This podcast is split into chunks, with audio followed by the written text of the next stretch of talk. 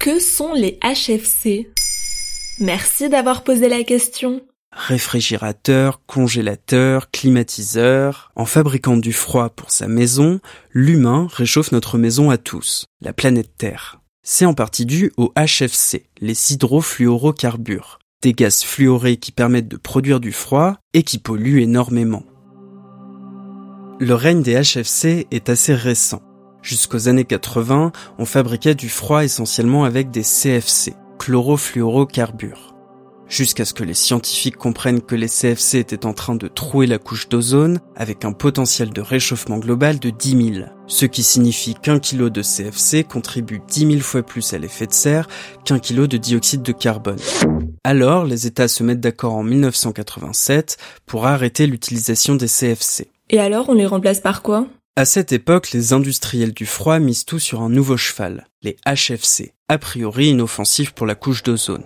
Aujourd'hui, on trouve des HFC dans les frigos, dans les aérosols, les mousses d'isolation et dans les climatiseurs. Froid devant Des climatiseurs en pleine expansion dans le monde entier, notamment dans les pays en voie de développement, ce qui explique en partie une augmentation de 10 à 15% des émissions de HFC chaque année. Et attends, laisse-moi deviner, c'est là qu'on va réaliser que les HFC ne sont pas bons pour la planète. Eh oui, leur potentiel de réchauffement global est égal à 1000 un score qu'il place dans le top 6 des principaux gaz à effet de serre.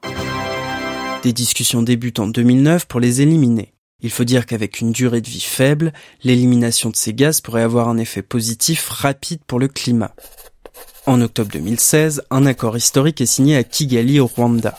Les pays développés s'engagent à réduire leurs émissions de HFC de 85% d'ici 2036, et les pays en développement ont 10 ans de rap pour atteindre le même objectif. Ce qui nous mène en 2045, c'est pas demain quoi. Certes, mais tout de même, si ces engagements sont respectés, on pourrait éliminer 72 milliards de tonnes d'équivalent CO2 d'ici 2050. Ça correspond à deux années d'émissions mondiales. Des études estiment même qu'on réduirait le réchauffement climatique de 0,5 degrés d'ici 2100 en arrêtant d'émettre des HFC. Tu manges avec ton manteau maintenant? J'ai froid. Ok, mais bon, sans CFC, sans HFC, comment on va faire pour fabriquer du froid? Il existe des alternatives. Les hydrofluorooléfines, HFO par exemple, dont le potentiel de réchauffement global est proche de 1.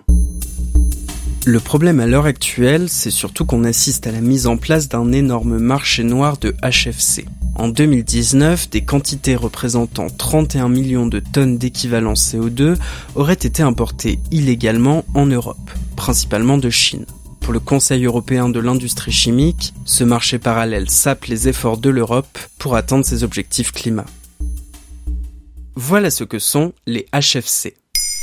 Maintenant, vous savez, un épisode écrit et réalisé par Quentin Tenot. En moins de 3 minutes, nous répondons à votre question. Que voulez-vous savoir? Posez vos questions en commentaire sur les plateformes audio et sur le compte Twitter de Maintenant vous savez.